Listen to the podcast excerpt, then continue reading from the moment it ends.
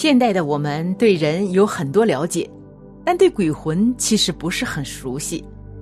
佛教认为人去世后会投胎转世，下面给大家介绍一下投胎转世的详细过程吧。在《阿难门经》的续集中，释迦牟尼佛明确了人类转世的全过程。事实上，它与现代医学的描述相似。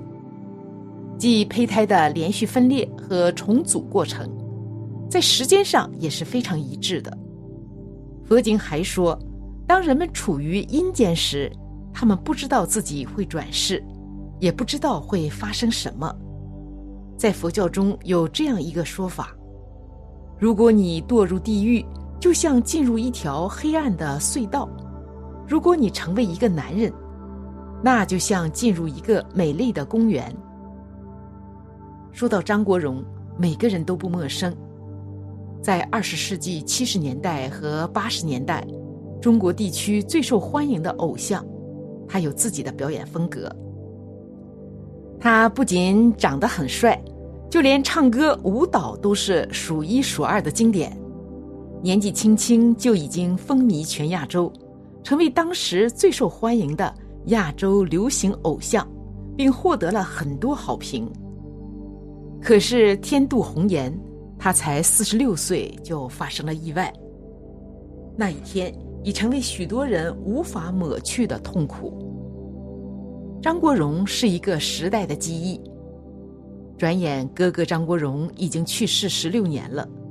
每一年四月一日愚人节这一天，粉丝们都会自发的缅怀他，通过影像、照片等各种形式。仿佛哥哥没有离开，就在我们身边。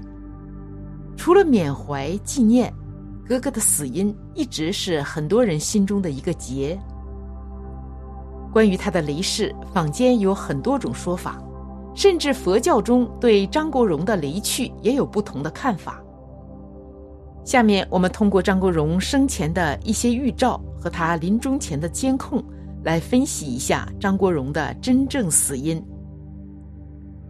张国荣的去世就像是一个谜，谜底明明大家都知道，可是很多人就是不愿意相信，一个巨星会在自己最发光发热的时候陨落。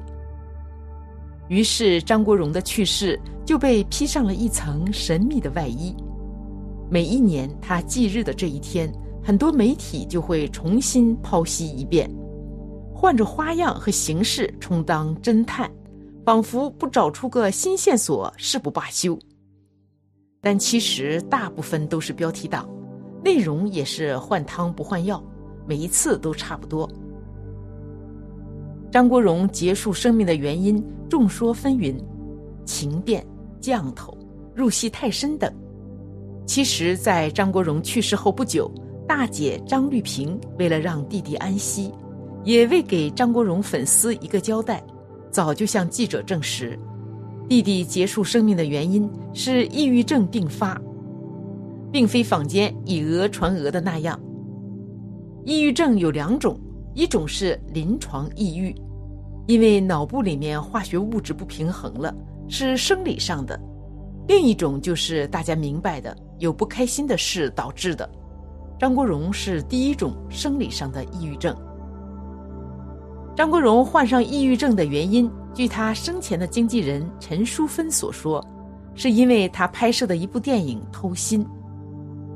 众所周知，张国荣是一个全能型艺人，不仅当演员、做歌手，还自己当导演、拍电影。他筹拍的电影《偷心》，耗尽了他所有的心血。当时拍这部电影的时候，因资金短缺而搁浅。张国荣因为很难接受这个现实，他又是一个极度好强、对自己要求严格甚至苛刻的完美主义者。这种人一般很容易患抑郁症，而张国荣就不幸患上了，导致最后病情严重，最后结束了生命。有人从佛教的角度分析张国荣的死因，其实无论从哪个角度。张国荣都是患抑郁症结束生命的，他的死因其实并没有那么多的神秘色彩。这些年因为被各种谣言和传闻包裹着，所以一直以来才会有那么多人对他的雷事耿耿于怀。张国荣去世前毫无征兆，当天中午十一点的时候，他还和自己的经纪人陈淑芬约好下午六点左右在文华酒店见面，而且当时他还给自己的朋友唐鹤德打了电话，相约晚上一起打羽毛球。其实从细节上看，张国荣当天应该心情不错，而且他在出门的时候。还和设计师莫华炳在铜锣湾饭店吃了午餐，在这期间，莫华炳并没有发现他有什么异样。而且当时是非典型肺炎的高发期，张国荣还提醒莫华炳一定要做好防护措施，再三强调让他记得戴口罩。从这一点看，张国荣其实对健康还是挺重视的，不像是心如死灰的样子。到了傍晚的时候，张国荣和往常一样，独自来到文华东方酒店二十四楼的健身室运动。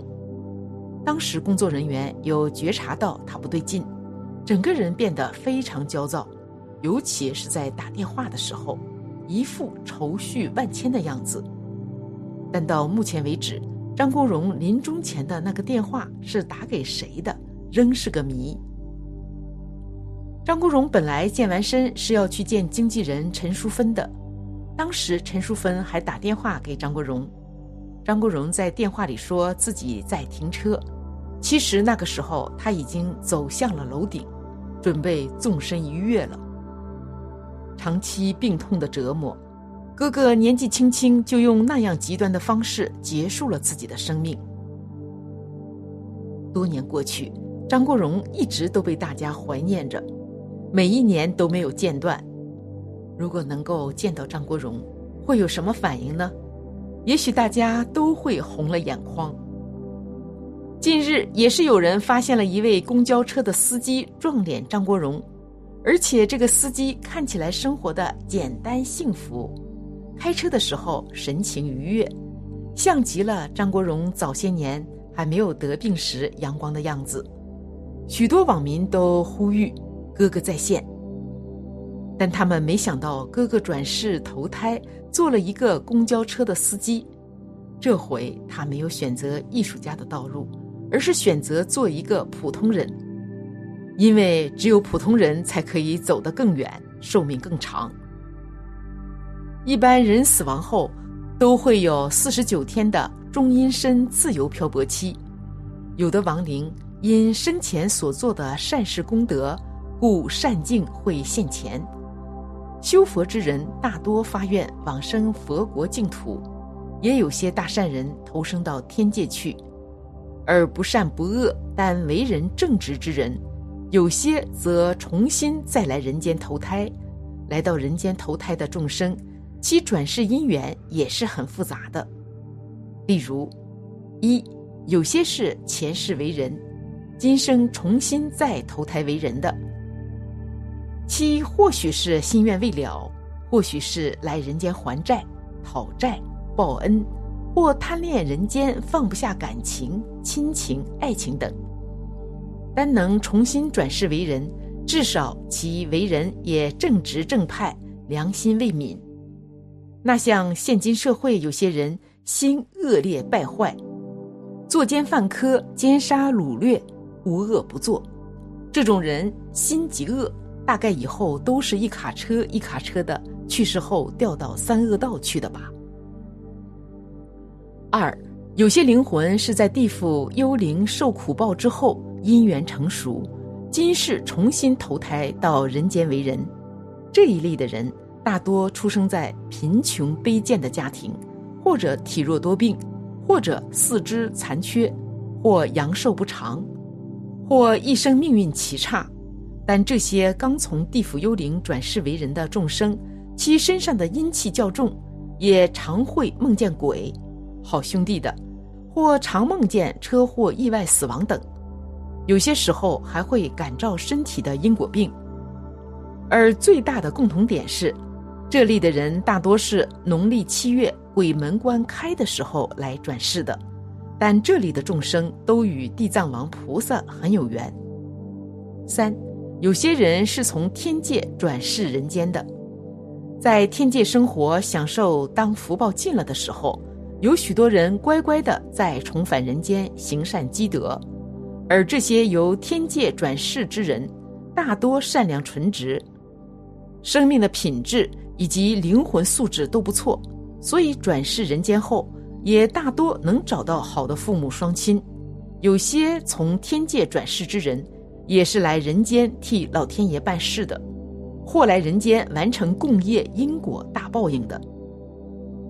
例如明朝国师刘伯温及中国近代推翻满清的孙中山先生等，都是顺应中国大环境大工业而来的。从天界转世的人。也会具备在天界的个性及习气。天界共分成二十八层天，每一层天的习惯行为都不相同，而佛教大成就者亦有许多是从第四层天兜率天，即弥勒菩萨的净土来人间转世的。四，第四种来人间投胎的人，就是就是成愿再来的了。例如，有许多佛教成就者，是从佛果净土来人间度化众生的；而从弥勒净土转世而来这五浊恶世者，都是本师释迦牟尼佛的一教弟子，为复兴释迦正法而来。故您今世只要与文殊、普贤、地藏、弥勒等菩萨及释迦牟尼佛有缘的话，那您绝对与第四天兜率天弥勒菩萨净土有缘。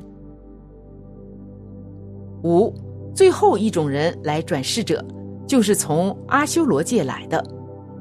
在现在有很多从魔界转世，在人间形成许多伏佛外道，专门毁佛谤佛，非得弄得施正法灭亡不可。但同时会有许多佛弟子成愿再来。护持佛法，以上为转世来人间的五大管道。当然，有些人前世在畜生道因苦报已满，今世转为人身，从天界转世为人的善知识，命中带有纯阳之气，在人间的行为举止光明磊落，心地耿直，所以在中外历史中，人类每发生战争及刀兵灾劫时。都会有民族救星或伟人来转世，带领人类度过苦难。